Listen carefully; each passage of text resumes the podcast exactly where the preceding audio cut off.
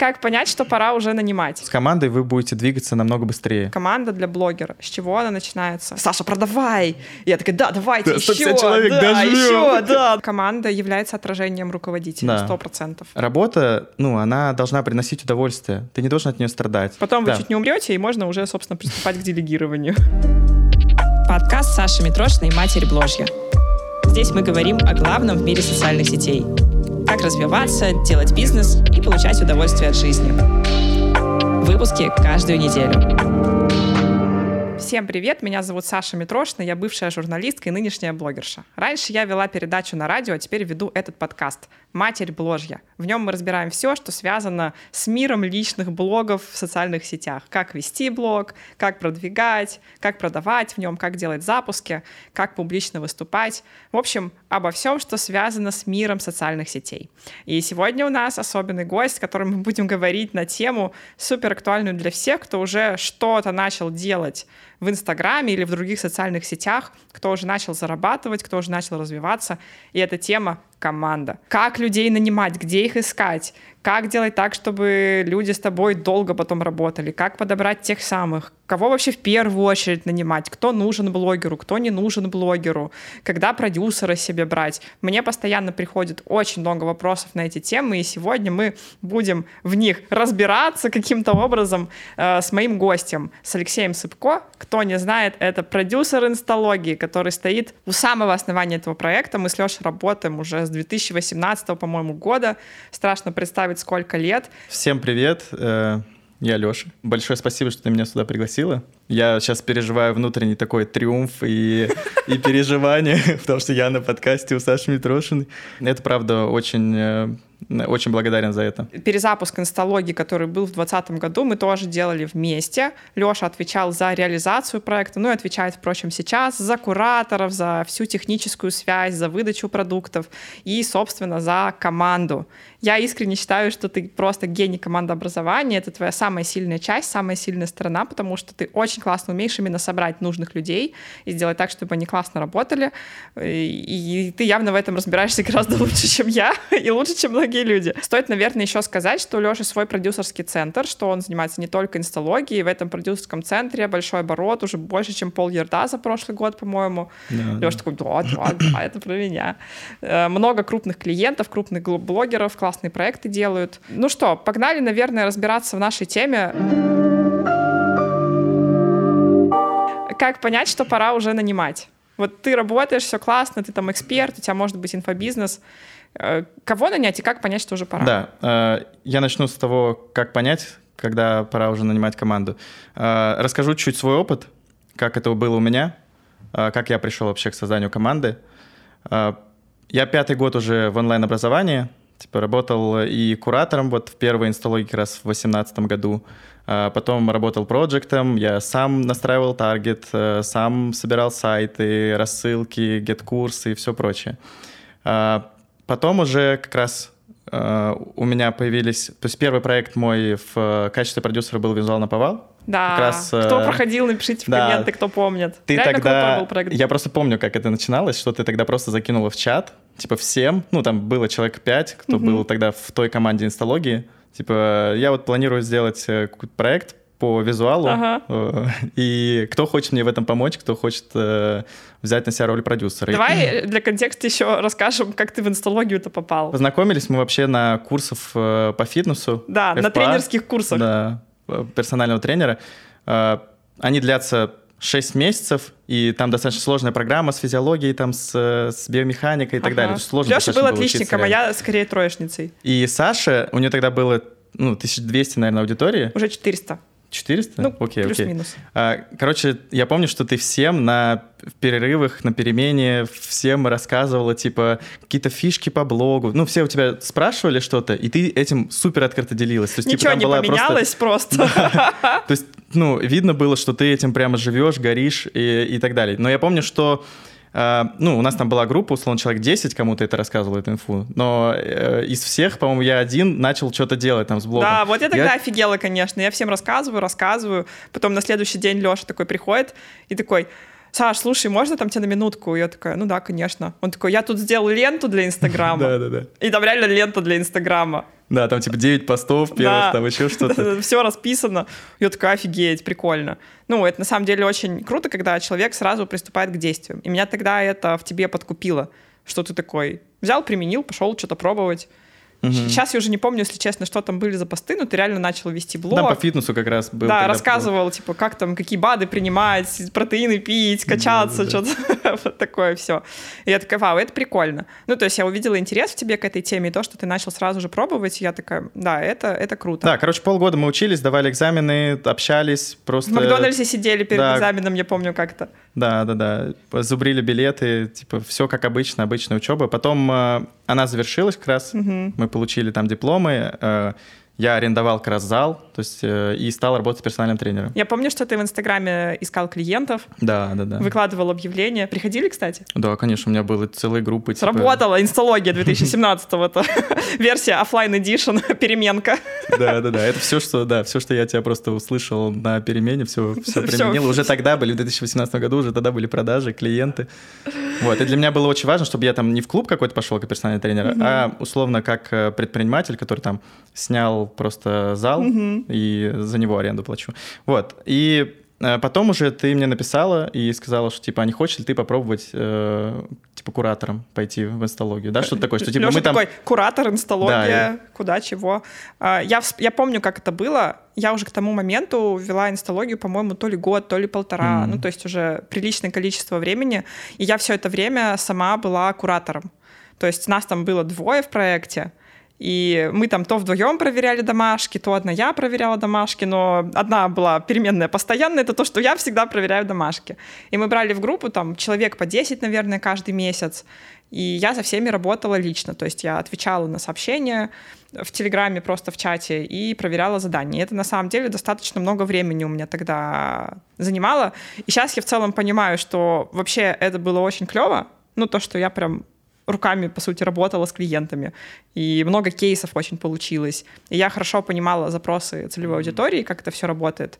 Но в тот момент я что-то подустала. А поскольку еще не было рынка инфобизнеса, э, никто не знал, как надо, там, как можно, какое-то масштабирование, прости господи. Делегирование. Делегирование, да. Э, Я просто внезапно, я даже не помню, с чего задумалась, а что если нанять куратора? И мне тогда эта мысль показалась просто просто реально абсолютно гениальная мысль на тот момент для меня. И я, в общем, недолго думая, написала Лёше. Потому что я помнила, что у него был интерес к Инстаграму, что он попробовал, что ему понравилось, что он там что-то делает. И я такая, идеальный кандидат. Я пишу, говорю, хочешь попробовать? Он такой, да, давай. И мы встретились в какой-то бруснике, Бруснике, да. бруснике у проспекта Мира, сели там, и я начала ему рассказывать, что вообще такое инсталогия. Я видела по его глазам, что Что не, не очень все понятно. Э, В общем, я взяла Лешу на один поток, и он просто смотрел, как я это делаю. То есть, как я проверяю домашки, как я там отвечаю, все процессы. И уже со следующего потока, по-моему, ты приступил, ты сказал, типа, ну, вроде все понятно, типа, нормик. То есть ты сам прошел продукт, Да, да, да. все посмотрел и включился. И это, я считаю, просто начало моей новой эпохи развития, потому что я избавилась, на самом деле, не избавилась, а ну, делегировала очень такую большую часть работы, значимую, и мы уже начали масштабироваться. Мгм. То есть я помню, что в течение года после этого у нас там, по-моему, еще куратор появился. Да. Люда, по-моему, это Да, была, да? да, Да, Люда. Э, Мы набрали еще больше студентов, и к концу первой вот этой эпохи инсталогии 1.0 у нас уже максимальный поток был какой? Э, 150, по-моему, человек или что-то такое было. Да. То есть я помню, что у нас на каждого приходилось там по 75 студентов, и это реально вот, ну, сейчас, например, в инсталогии кураторы работают, у них там по 30 студентов. По 30, Мы понимаем, что это адекватный объем, чтобы человек там не выгорал, чтобы он полностью мог себя отдавать этому делу. Тогда мы просто были упоротые, реально. Мы- Вот. мы- я помню, что мы все, вся команда такая, Саша, продавай. Я такая, да, давайте Да, еще, 150 человек, да, дожмем». еще, да, нужно еще больше. Да, ну и я тогда стал уже составлять расписание, что-то там, какие-то расходы считать, еще что-то. Ну, то есть больше роль проекта, на самом деле, стал занимать в- через там полгода где-то. Мы говорили о том, э, как понять, что пора нанимать уже Да, кого-то. потом э, как раз э, у меня уже, когда был «Вызвал на повал», были еще другие блогеры, с которыми мы тоже делали проекты. То есть я как продюсер уже стал работать не только с тобой, а там еще с другими блогерами. А, да, ну это было, кстати, для меня очень важным, потому что я понимал, что я не могу там только от тебя зависеть, например, mm-hmm. целиком. Ну, меня такой вариант не устраивал. Вот, и э, тогда как раз был период э, инсталогии 2.0, мы mm-hmm. начали э, ее реализовывать. Это был супер крупный, самый крупный вообще кейс на рынке на то время. Mm-hmm. Он был гигантским. То есть, и нужно понимать, что тогда у нас визуал на повал максимум было 11 кураторов. И это угу. все равно очень круто. То есть у нас уже была выстроена команда, да. у нас уже были 11 кураторов, и чтобы шагнуть, э, а в астологии 2.0, что было э, там... 100 около... с чем-то было. Да, да, да, да, там 108 или что-то такое. Э, 108 кураторов, с 11 до 108 нужно отдел тебе построить. Ну, это такой шаг тоже большой очень был. Полгода где-то, или там 5-6 месяцев я работал без выходных. Вообще. И в конце я просто, когда мы этот курс запустили, я просто лег на диван, лежал, смотрел в потолок и думал, что все, короче, я больше типа так не могу. Когда я уже вот в таком состоянии находился, я понимал, что дальше я также уже не смогу, то есть я второй раз это повторить уже не смогу. Ну, настолько... Тогда с горящими глазами на адреналине на каком-то там... Ну, ну да, да, вот, ты еще на... смотришь на эти цифры, да. типа сколько ты там оплат заявок, Да, там студентов. 70 миллионов, я помню, у нас на 70 миллионов был предоплат, там потом да, все да, больше, да. больше. В общем, тогда я понял, что мне нужна будет постоянная команда, и мне нужны были люди, которые, э, которые будут со мной работать постоянно. Я еще в период инсталогии 2.0 понимал, что я бы кого-нибудь взял себе из кураторов, потому что они у нас на глазах, это ну, огромная выборка. Там, у нас, например, сейчас на инсталогии там 45-50 э, человек на одно место, куратор. То есть, ну, там выборка очень хорошая. И были ну да, раз... за это время проект очень развился, да. стал популярным и, и многие люди очень хотят работать. И мы да. А, анкеты всегда у меня размещаем и получаем огромное количество заявок. Да, я посмотрел, ну, что там как бы, ну, был, был еще ряд ребят, которые как бы сильно выделялись, и у которых был э, релевантный опыт, который мне нужен был как раз в команду. это, это был Рос. Да, это был Рос. Это была Оля, наверное. И Оля, да. да. Оля работала типа в Теле2 Сбербанке пиарщиком, поэтому она идеально подходила в отдел пиара и прогрева Uh-huh. А, а Рос, так, на тот момент тоже он был проектом в одном из проектов, а, а кураторство была его подработка или, ну, в общем, еще каким-то а, делом, каким-то проектом. Вот. И это как раз те части, которых не доставало. Потом... Давай немного остановимся на этой части, потому что, мне кажется, тут важно сделать выводы для наших слушателей да. и зрителей. Вот, вот. Главный, главный посыл какой, что мы и сейчас так растем, что э, набирать э, сотрудников нужно под задачи. То есть, ну, по крайней мере, если у вас э, нет сейчас больших ресурсов, которые вы готовы инвестировать э, в команду, там, что она, например, там, первые там, 4 или 6 месяцев будет работать, э, не принося прибыль, ну, то есть, да, и инвестировать деньги, то э, я думаю, что нужно э, исходить из потребности что тебе ты уже дальше не можешь сам. То есть, допустим, у нас мы, когда понимаем, что мы упираемся уже в ресурс, человеческий, что просто времени не хватает. Мы берем еще одного сотрудника, там, mm. да, еще одного сотрудника в поддержку, еще одного сотрудника в отдел продаж, да, там еще одного сотрудника в продакшн, например. Сколько у тебя сейчас сотрудников в продюсерском центре? Постоянных сотрудников 29 э, сейчас. Вот, но мы растем, у нас сейчас прямо сейчас есть открытые вакансии там на mm-hmm. дизайнера, mm-hmm. в отдел продаж тоже нам нужны люди постоянно. И я и... правильно понимаю, что все эти люди, условно говоря, кого ты mm-hmm. набирал еще на тех этапах, на самых первых, они продолжают работать? Да, конечно, это ключевой Расскажи инсайт, как ты это делаешь? Как ты делаешь так, что с тобой люди реально работают долго? Mm-hmm. А, во-первых, то, что нужно понимать, это что самое главное, я считаю, что самое главное в проекте — это команда, которая над ним работает. И самое главное, что влияет на результат, это люди. То есть в инфобизнесе особенно э, у нас нет складов, у нас нет каких-то там каких-то еще... Э, у нас только есть люди, которые работают на, на проекте. Чтобы работать с человеком в долгую, э, он должен тебе подходить как человек, по человеческим каким-то ценностям. И вообще, в целом, если даже так философски посмотреть на вопрос работы, а, что э, есть вот самое, самое долгое исследование по человеческому счастью, которое когда-либо проводилось, э, там, в течение 70 лет, Стэнфордское вот это исследование или какое-то там, я уже не помню. Мне кажется, я на TEDx смотрела. Да, да, да. Но там в итоге в финале говорится, что самое главное — это отношения да, отношения с людьми. Вот что важно. Нет, Я услышала, что отношения типа... Нет, нет, там, там сам, ну, самое главное, что типа у человека там и при жизни, и там на смертном одре, в итоге у него самое важное, что он... Э, что влияет на его уровень счастья, это социальный капитал. Это люди, mm-hmm. которые вокруг, вокруг, вокруг него. Это его глубина его отношений с этими людьми. То есть можно, ну, могут быть разные друзья, разные коллеги и разные партнеры да, в отношениях. Э, и вопрос еще ну, глубины там этих отношений. И при учете того, что работа у вас в целом занимает там 50% всей жизни, то... Э, На запуске инсталогии 99% да, жизни. Э, то как раз то, что влияет на, по сути, на твой уровень счастья, это люди вокруг, люди, с которыми ты работаешь. Э, готов ли ты каждое утро вставать и э, идти там решать какие-то задачи с этими людьми, с которыми у тебя есть? Слушай, вот, ну поэтому... вот у меня сразу уточняющий вопрос. Я, например, нифига не понимаю заранее, готова ли я или нет. Угу. Я, если реально оценить, я только через год начинаю э, ну, как-то... Здесь, здесь я, поним, я понимаю, про что ты То говоришь. Есть... Я понимаю, про что ты говоришь. Это...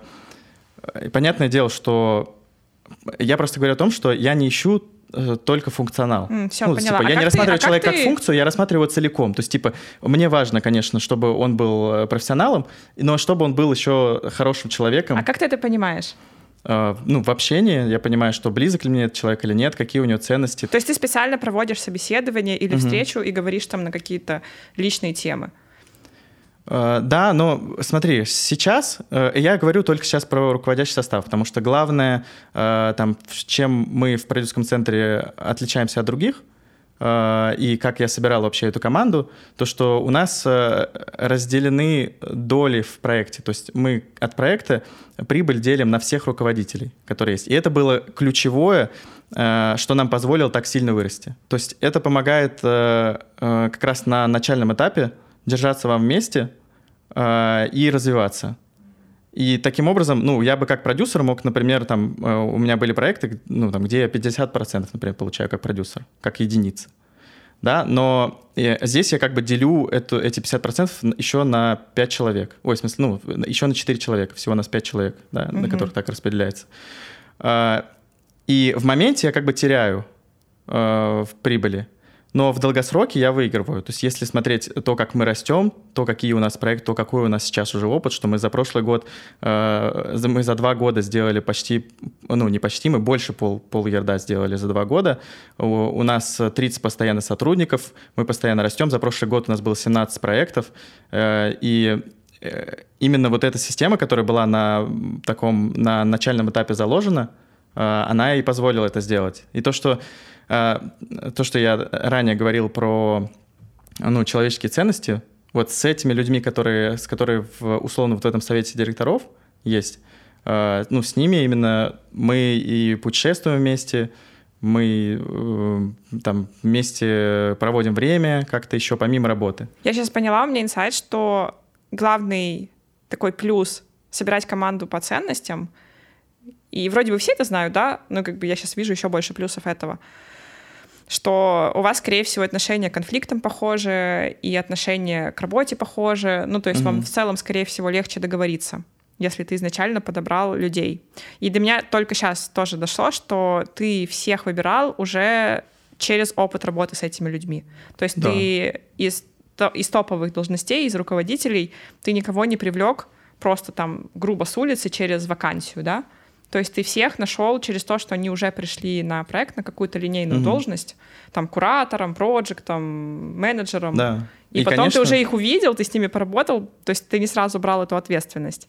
Ты не сразу такой, ну все, вот я тебе буду сейчас процент платить от всего, давай, работай, норм, чувак. Да, конечно, изначально этой договоренности не было, она в процессе уже появилась. И, то есть ты ну, отсеиваешь, понимал... Э, отсеиваешь людей таким образом, ты присматриваешься к ним во время работы, а свои ощущения смотришь, смотришь, что они делают, и уже исходя из этого принимаешь mm-hmm. решение. Это вообще для меня тоже был э, очень большой инсайт, когда я узнала, что в самых успешных компаниях Я читала книгу Джима Коллинза «От хорошего к великому». Там проводится анализ многих э, очень успешных компаний, которые много лет являются успешными. И, в частности, там есть глава про руководство, про гендиректора, например. И сказано, что невозможно для того, чтобы быть регулярно успешным, привлекать кого-то со стороны, там, топ-менеджера, руководителя, SEO. Угу. Что все самые успешные компании, там, по большей части, даже, по-моему, вообще все, по этому исследованию, у них э, SEO был выращен из компании. То есть он пришел изнутри, а все опыты с привлечением сторонних, они не такие успешные. И я такая, блин, то есть если я хочу реально крутую компанию, мне нужно выращивать кадры Это именно важно, изнутри. Кажется, да. И у меня сейчас происходит, по сути, именно так. У меня, допустим, э, продюсер этого подкаста, Романа, она выросла из бизнес-ассистента. То есть она пришла на бизнес-ассистента, Потом я ей стала, стала ее пробовать на разные должности, и в итоге я ей предложила должность продюсера подкаста, а должность бизнес-ассистента заняла уже следующая девушка, Полина. И Полина сейчас тоже идет на повышение.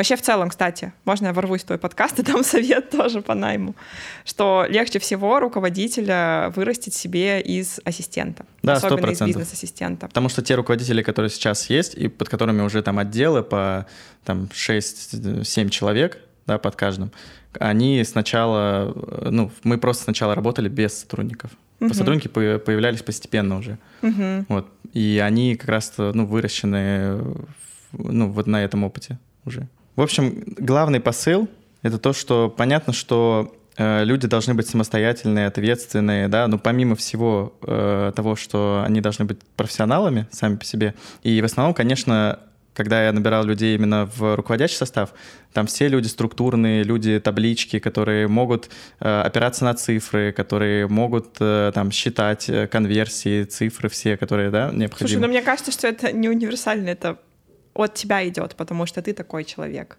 Ну да, да, да, так и есть. Ну, э, это, кстати, очень хорошая мысль, потому что я вообще считаю в целом, что команда всегда похожа на твоего руководителя, на своего угу. руководителя. То так есть, типа, и есть. Ну, если, в общем, ты сам, ну, там, условно, не структурный, не смо... ну, ты не сможешь вы... выстроить структурную команду. Если ты сам... Э, Звучит там, как приговор. Не сильно... Да, не, это все, это все навыки, это типа. Факты. Но, ну, если ты не творческий, наверное, ты не сможешь тоже выстроить супер творческую какую-то команду, возможно. Ну, вот. ну хотя, все возможно, хотя но это... в целом однозначно команда является отражением руководителя, да. процентов. И это скорее именно в отношении. Это, кстати, очень хорошая мысль, потому что, знаешь, в целом у нас э, вот за прошлый год какая была самая главная проблема? Что мы просто упарывались в слюни. Ну, то есть мы работали так, что, э, что мы к концу года, ну, мы, мы также уже не могли просто работать физически. И это тоже исходило от, из меня. Ну, то есть это исходило из того, что, ну, я сам такой, да, и угу. я вот так включаюсь в работу сильно. А, и очень важным было для меня осознанием, что это идет от меня, и что нам нужно сделать второй выходной, чтобы не только суббота у нас была, а еще воскресенье. Я сам, когда переехал в Дубай, я больше расслабился. Я понял, что на самом деле очень важно состояние, очень важный ресурс, в котором находишься. Раньше я все эти концепции, ну, как-то хейтил, условно, да? Да, вот, я помню, и... что у нас было даже некоторое непонимание на, нек- на каких-то запусках именно по этому вопросу. Да. То есть я чувствовала от тебя отношение, что типа ну все, задачи есть, стали, пошли работать, там все. Да, да, да, что мы договорились, значит, все, мы договорились. Быть, да. И причем это тоже моя ценность на самом деле. То есть меня, мне кажется, мы сошлись тоже на этом. У меня одно из вообще каких-то базовых убеждений, что если есть обязательства, они должны быть выполнены. Mm-hmm. И здесь, ну, как бы просто дела должны быть сделаны, и все. И я тоже очень сильно склонна к переработке, в том числе из-за этого. Но я, я горжусь на самом деле этим отношением. Угу. Ну, вот именно ответственностью. Ну, как раз к чему мы там сейчас уже пришли.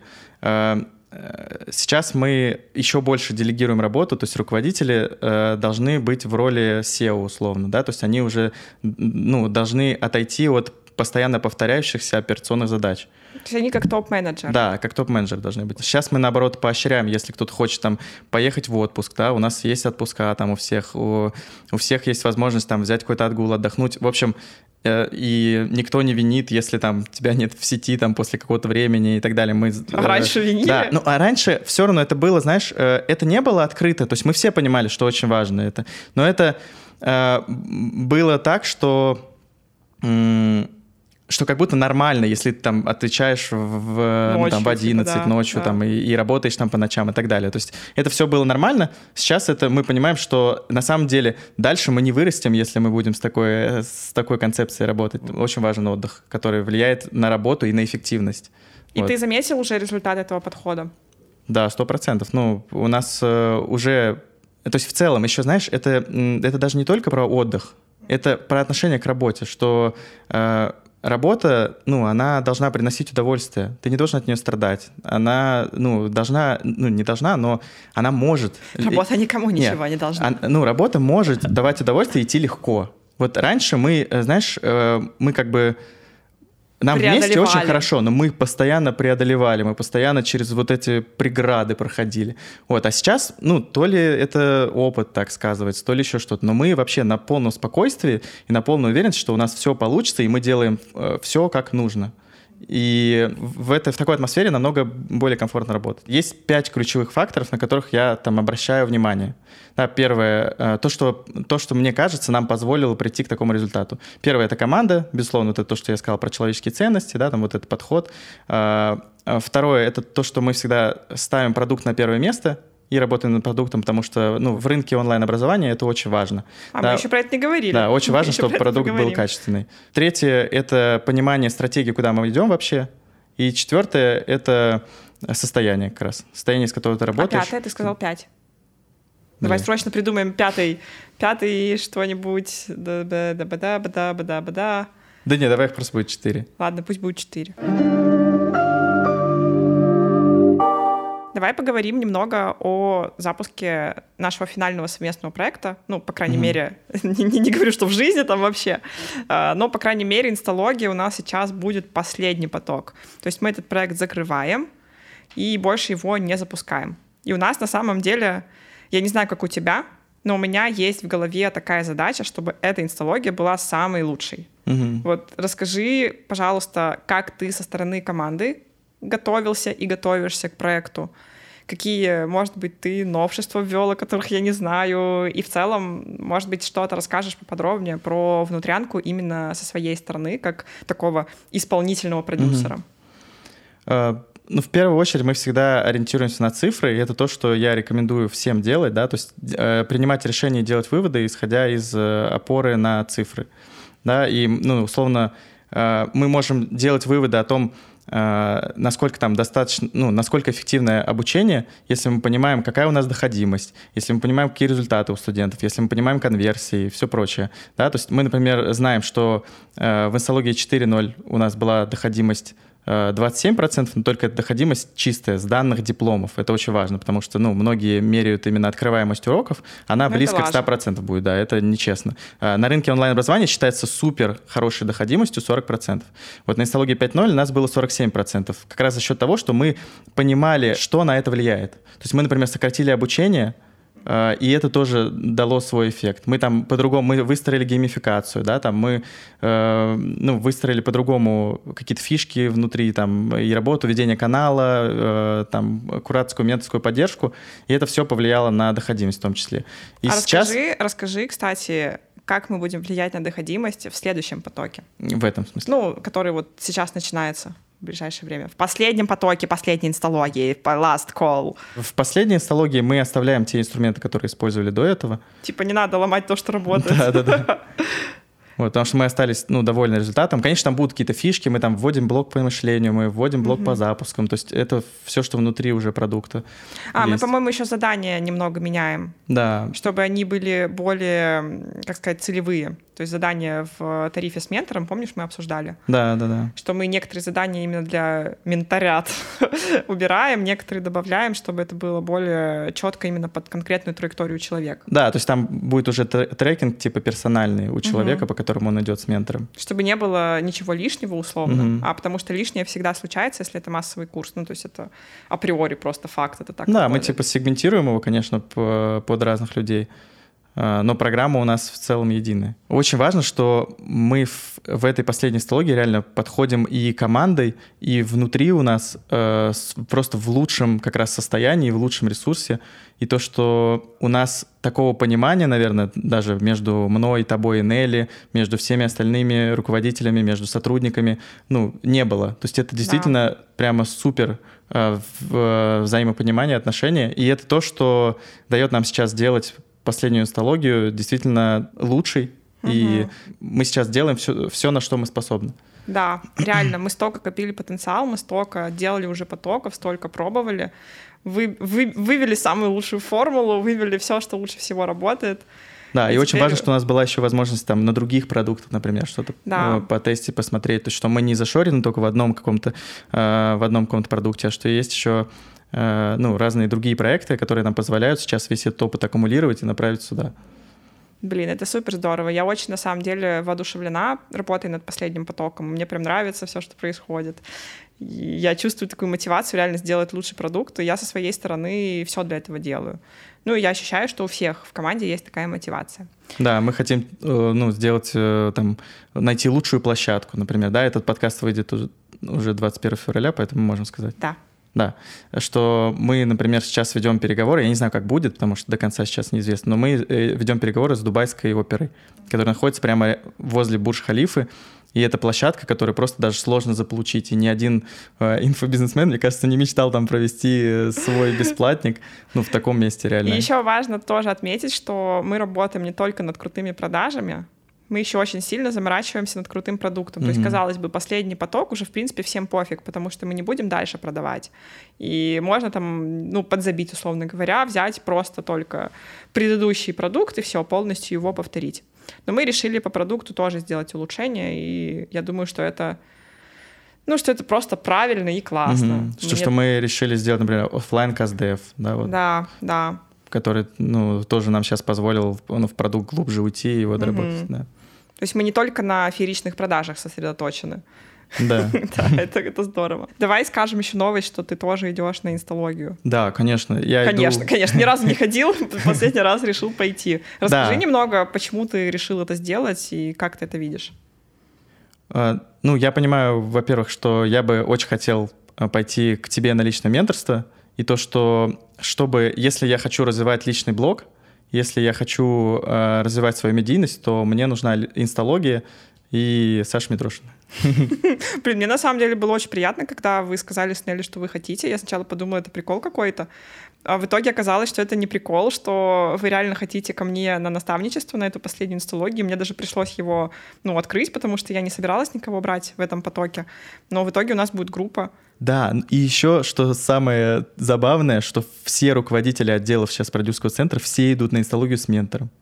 Это Сами. для контекста, что это, ну, за деньги, то есть. Да, это, это за, ну, это а, за деньги, понятно, что типа, если да. там, да, то есть как обычные клиенты, угу. потому что все понимают, что это, ну, такая последняя возможность, по сути. И э, все, значит, ходили, всем нормально было, и тут в конце... Нет, понятно, что мы все равно, э, мы там смотрели этот материал и так далее, но одно дело, когда ты смотришь материал, вот я считаю, что, например, условно, почему сливы не работают на самом деле, почему там люди не получают результатов никаких?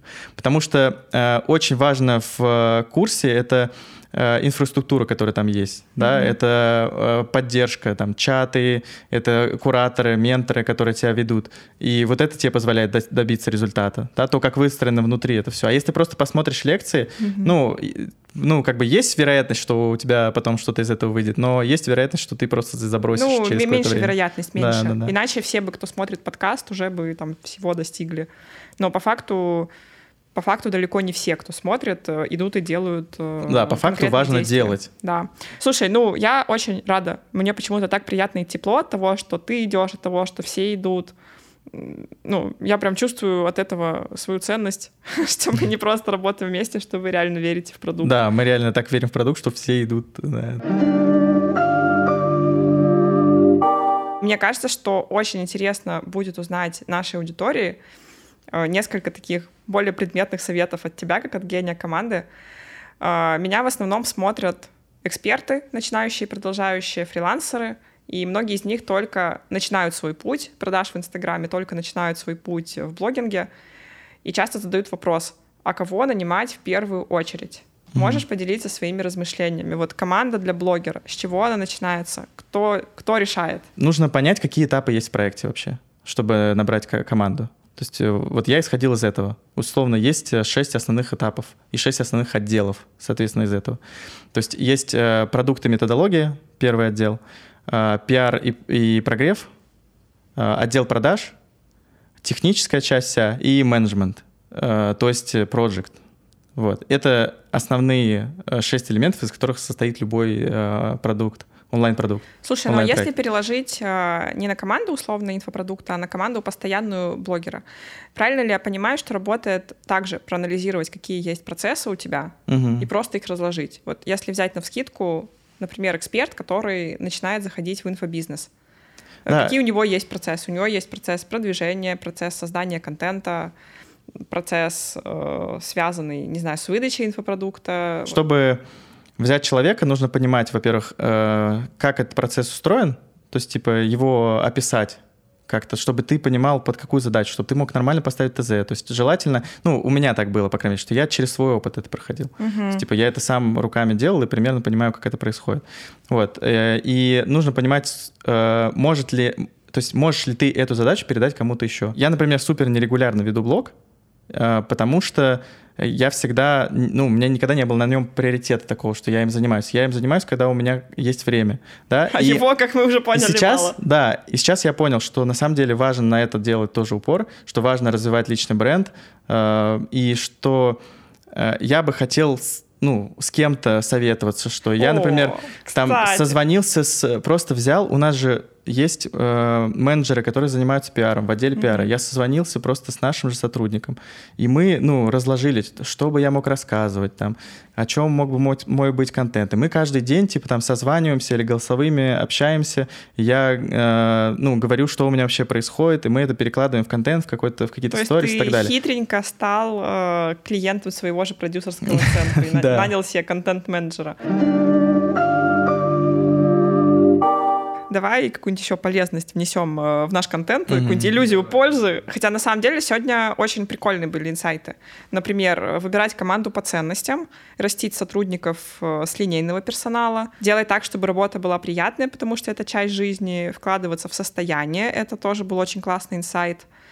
Э, и очень мне нравится идея поступательного роста что мы не сразу условно сделали инсталогию, там, где у нас 100 кураторов, а что мы сначала делали курс вообще без кураторов, потом появился один куратор, потом два, потом 10, 11.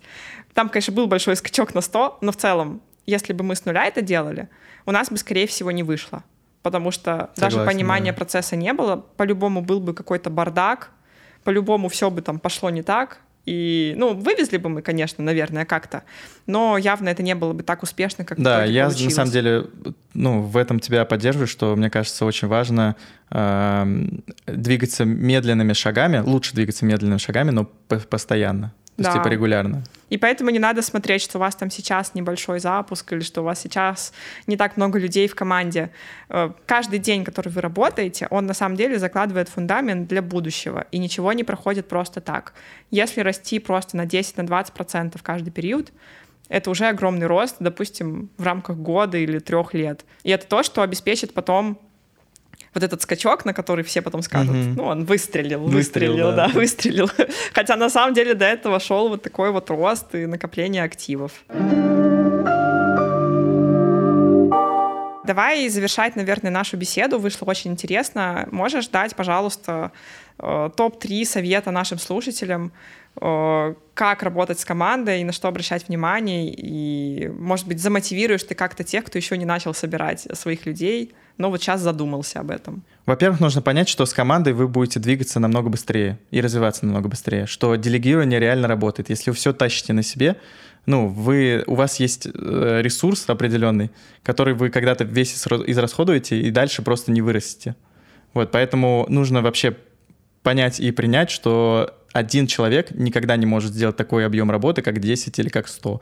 Да? То есть э, мы бы никогда не построили такой проект без команды. Второй пункт тогда, э, я бы сказал, что э, нанимайте сотрудников, когда вы понимаете, что вы способны вообще оплатить эту работу и так далее. Ну, типа, не играйте all-in, как бы, набрав кучу, большую команду и не знав, как с ней расплатиться. Мы, э, ну, оплачиваем сотрудников, когда мы понимаем, что, ну, мы набираем их под проект, например, понимаем, что с этого проекта будет э, там выручка, с которой мы сможем их оплатить. Ну, то есть, э, допустим, блогер... Под задачи нужно Да, набирать. блогер может уже работать там 6 месяцев, например, и видеть, что у него 6 месяцев идет прибыль с рекламы или там Мгм. запусков. Он понимает, что она будет и, в принципе, прогнозируемо, что он понимает, что он на нее влияет, и тогда, конечно же, ты можешь взять сотрудника. Да, и, конечно, поначалу нормально, если ты де- делаешь все своими руками. Ну, Мгм. это я тоже, я когда проводила весь- первый вебинар, я сама настраивала вебинарную комнату Да, да, и вручную всем отправляла ссылки на нее. Я помню тогда, ну, типа, мы с тобой как раз сидели в Маке, и, типа, ты там отправляла рассылки какие-то на, на веб. Вручную, то есть Да, это не да, то, что рассылка была, как сейчас вручную. делают,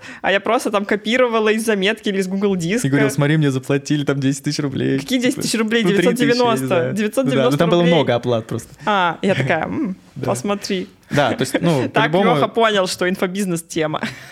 по-любому людей нужно брать тогда, когда э, вы сами к этому готовы. Ну, то есть, когда вы готовы оплачивать и так далее. Вот, поначалу можете все делать самостоятельно, и это окей. Хороший тоже путь. Потом вы чуть не умрете, и можно уже, собственно, приступать к делегированию. Очень много людей не делегируют, не нанимает, потому что боится, что не сможет заплатить зарплату. Вот что бы ты ответил на этот страх, и как ты сам с ним справляешься? Ну, у нас э, вот там постоянных людей, которые работают, 29 человек. Из них есть часть, которая там на постоянном окладе, есть часть, которая там с проектов получает. Но суть в том, что, э, допустим, половина из этих людей, они на постоянном окладе. И есть месяцы, в котором у нас, например, нет проекта или нет работы над этим проектом. Понятно, что мы несем ответственность все равно за этих людей, мы платим зарплаты и так далее. Если вы прямо новички, э, или если... э, То есть здесь два есть варианта. Либо вам искать человека, который э, только начинает сам, и с ним договариваться. То есть есть люди, у которых сейчас горящие глаза, они готовы сделать что угодно и получать оплату уже за результат. То есть по проектной условно. Ну да, работе. по проектно, да. Типа и это запуск, самое, это будет нормально. супер безопасно для вас. Найти просто подрядчика, который для вас сделает конкретную задачу. Например, не нужно сначала себе брать сотрудников в штат. Ну, типа, я тоже не начинал с того, что я себе набрал огромную команду и думал, что с ней сделать. Да, Как есть, теперь ну, зарабатывать деньги? Да, то есть, э, ну, постепенно, как раз то, о чем мы с тобой говорили, да, попробовать с этим человеком поработать сначала в рамках одной задачи или одного проекта, и потом уже, ну, принимать решение о том, хочешь ли ты с ним работать там постоянно или нет. Я, кстати, всегда так делаю. Абсолютно всегда. То есть даже э, если взять наши с тобой взаимоотношения, мы сначала поработали там на одном проекте, на втором, и только потом я тебя позвала уже в перезапуск инсталогии. С Нелли тоже так было. Мы Мгм. сделали сначала коллаборацию, небольшой совсем запуск по ее продукту.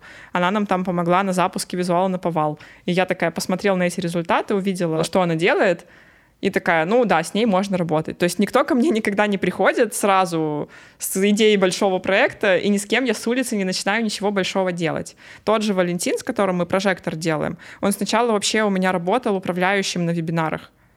То есть мы с ним начинали с небольшой достаточно должности, по сути. Ну, как бы она нормальная, но не то, что он такой пришел, такой, все, короче, конфу делаем, самую большую вообще э, по Инстаграму, зовем всех спикеров, такой-то оборот, такие-то продажи. Нет. Я всегда получаю небольшой опыт с человеком, потом начинаю расширяться. Даже сейчас у меня ассистентка дубайская, Мгм. она начинала с почасовой оплаты. О, ничего себе. Вот. Так что это абсолютно нормально, не брать сразу человека там. Мы же не женимся сразу, не выходим замуж. Да, Мы сначала 100%. повстречаемся, поживем там, сделаем ремонт, не знаю, посмотрим, что будет. Второе — это э, то, что нужно опираться на цифры и на, э, на что-то твердое. Короче, то есть решения, которые ты принимаешь, они не должны быть э, эмоциональные какие-то. Ну, то есть лучше, чтобы в ну, как, как бы ты опирался на какие-то факты или цифры, считать вообще там P&L, чтобы не уйти в кассовый разрыв, да, там. э, Я сейчас киваю с таким умным видом, как будто я понимаю, что такое PNL. Ну давай, продолжай. Ну, э, то есть считать э, там переходы, конверсию, да, например, чтобы понимать. То есть мы, например, сейчас там уже пришли к тому, что э, мы, когда начинаем с кем-то работать, проводим исследования, и на начальном этапе мы уже понимаем, э, когда мы собираем за- заявки, регистрации, мы понимаем, э, что мы примерно получим в конце. То есть, типа, у нас есть все цифры конверсии на каждом этапе, там, перехода э, в Telegram, например, с Telegram в веб, из веб, сколько человек будет смотреть онлайн, и сколько из них там купит. И средние цифры, они всегда, ну, плюс-минус одинаковые Слушай, по а разным проектам. а в инсталогии цифры тоже, они сходятся? Да, они сходятся, но они чуть выше, кстати, по рынку. Хм. То есть, ну, да, там... Интересно, почему? Я думаю, из лояльности большое к личному бренду. Мне кажется, продаем хорошо. И продаем хорошо. А, да, вот это второе, то, что опираться, опираться лучше на цифры и на что-то твердое, на какие-то факты в принятии своих решений, потому что можно выдвинуть гипотезу, она может не сработать, там еще что-то может пойти. И вообще в целом, что больше тестирования нужно. То есть не бояться, что что-то не получится. Ну, типа, попробовали, получили обратную связь от мира там или от кого-то там, я не знаю, от... Э, от вселенной? Да, нет, ну, не знаю, от подписчиков, или там от, от кого угодно. Получили обратную связь и поправили, вы так быстрее намного будете расти чем больше вы попробуете, чем больше вы вот ошибок, условных ошибок сделаете, э, тем быстрее вы придете к своему результату. То есть э, пришла идея какая-то, протестировали, посмотрели обратную связь, исправили, доработали, уже офигенный инструмент. Если вы будете у себя в голове эти гипотезы перебирать или думать о них, ну, то, то они никогда не, не появятся, ваши гениальные идеи на свет. Угу, вот. Согласна. Тестирование, короче. Третье, мне кажется, еще надо понимать, куда вы идете вообще. То есть, типа, что вы хотите, чтобы у вас было через месяц, там, или через два, через год, да, ну, это реально очень важно. Вот эта декомпозиция и понимание того, куда ты вообще идешь и зачем, что, ну, то есть, э, таким образом ты можешь сверяться, э, ты вообще идешь, ну, ты приближаешься как-то к своим, к своим целям или нет, да, то есть, вот, ну, мне кажется, что это тоже очень важно, э, даже на начальном этапе. Согласна. Ощущениям не всегда стоит доверять, хотя, ну, в целом им стоит доверять, но ощущения порой обманывают. Нам кажется, что мы стоим на месте, или наоборот, иногда кажется, прям делаем все, а по факту смотришь, а в сторону цели-то ты ничего и не сделал. Или наоборот, смотришь цифры, оцифровываешь, а там прям прогресс на самом деле, mm-hmm. рост в доходе или рост в подписчиках. Круто, спасибо большое тебе за беседу. Я уверена, что наши слушатели и зрители поняли на самом деле много вещей э, ты можешь стесняться и думать, что да, там все очевидно, надеюсь. но на самом деле нифига это не очевидно. Просто это твоя суперсила, команда, и далеко не всем она подвластна. То есть далеко не все так же мыслят, как ты, и это было очень ценно, что ты поделился сегодня, рассказал свои принципы, свою историю. Я более чем уверена, что ну, людям это было полезно. Кто смотрит, кто слушает, ждем вашу обратную связь в комментариях. Я думаю, что Леша будет очень интересно почитать, да и мне тоже, как обычно. Э, какие у вас были инсайты, что вы берете себе в работу, что было ценным, что оказалось новым, а, что вы, наоборот, знали уже, что вы уже применяете. Так что ждем да. ваших оценочек, сердечек на Яндекс Где-то было сумбурно, конечно. Типа, ну ничего страшного, да. тебе кажется, тебе Но, кажется. Да. На самом деле людям очень нравится слушать именно такие простые беседы. Не там, где мы такие по протоколу идем. Так что все окей. Разговор на кухне. Да, разговор в спальне во второй вон. Э, ставьте звездочки на Apple подкастах, лайки на YouTube, подписывайтесь на всех площадках, где вам удобнее смотреть, слушать. И встретимся в следующем выпуске. Пока-пока.